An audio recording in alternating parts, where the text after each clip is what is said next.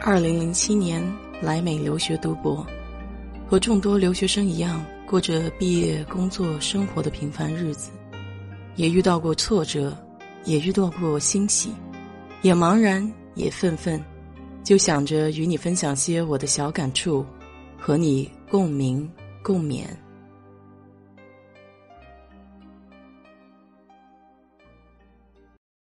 嗨，你好，我是 DJ 水色淡子。今天我想跟你聊一聊，为什么在美国，反而是越穷的人是越胖。在国内，我们看到一个比较胖的人呢，会说富态。一般这样的人呢，都是出自生活条件比较好的家庭。在我们的印象中，当官的得有将军肚，才能显得有官样。但是在美国，恰恰相反。肥胖并不是富贵的象征。美国人在饮食上越穷越胖的原因可以分为两个方面：第一是低收入的美国人呢，他没有意识去进行健康的饮食；第二就是低收入的美国人现在就算有意识去进行健康饮食，但是他根本没有条件。零九年的时候，有一部反映食品安全的美国纪录片叫《食品公司》。这其中有一段讲述的是一元菜单，这部分很能说明一些问题。美国的食品加工业是非常发达的，所以民众有机会以超低的价格摄入更多的能量，甚至远远超过每日所需。在美国超市，你可以发现万物皆可动，常见的有各种肉类、披萨、汉堡、牛肉饭等等。为了降低保鲜的成本呢，这些速冻食品中其实是加入了大量的人造原料、合成化学剂。速冻食品虽然不健康，但是确实大大提高了生活效率。如果你仔细观察一下美国人做饭的话，就会发现非常的快捷。比如麦当劳卖的那种麦香鸡柳块，美国这边就有速冻的半成品，你直接放到烤箱里面二十分钟就好了。但是它没有任何营养价值。热量还非常的高，美国人并不是吃不起肉，而是吃不起优质肉。超市大部分的蛋和肉类是工业化大规模养殖的产品。动物从一出生就见不到太阳，饲料里面含有大量的激素。我还记得我刚到美国的时候，因为买什么东西都喜欢乘以七，所以看什么都觉得很贵。那时候我最喜欢买的是一块钱一包的那种烤肠。结果连续吃了一个月以后，确实感觉到自己就像气球一样被吹起来了。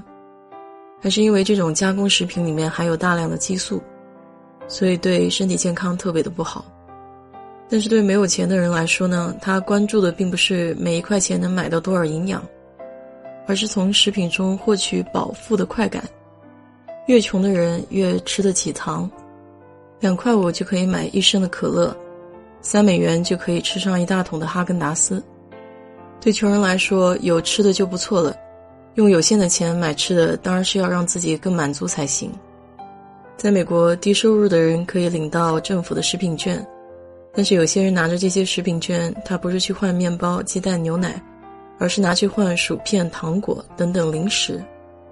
因为这些专门迎合人类喜欢口味生产出来的食品呢，更容易让人产生多巴胺。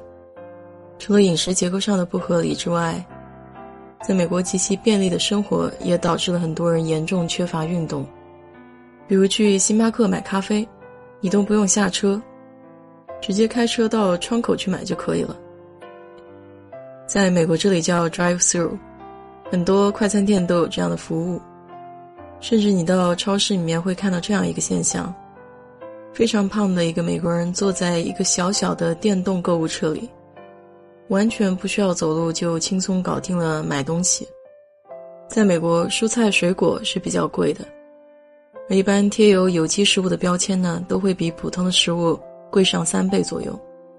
所以，对于很多美国人来说，低质量的高热食物，比如说快餐啊、油炸啊、膨化食品，非常容易获得，而且很便宜。但是，高比例的蛋白饮食就负担不起。就算有人想要进行健康饮食，但是根本没有这方面的条件。除了饮食上的选择，有钱人还能定期去健身房打卡。对于收入比较低的人群来说，健身的费用呢，又是一笔无法承受的开支。所以说，在美国胖很容易，瘦却要花很多的钱。当然，我觉得其实更多还是思维意识上的一种差别吧。很多时候，肥胖跟惰性还是有一定联系的。大多数穷人并非没有健康意识，但是他们只是单纯对高热量的食物缺乏抵抗力，缺乏自控力。即便是你把鸡胸肉给他了，可能他还是会选择其他不健康的食物。所以说，自控和自我规划其实是非常重要的能力。每个人都需要在当下即可的快乐和长远的幸福之间做出选择。那么，除了在基因这种我们无法控制的因素之外，那些可以控制的地方，还是尽力做好吧。好了，今天就给你聊这么多吧。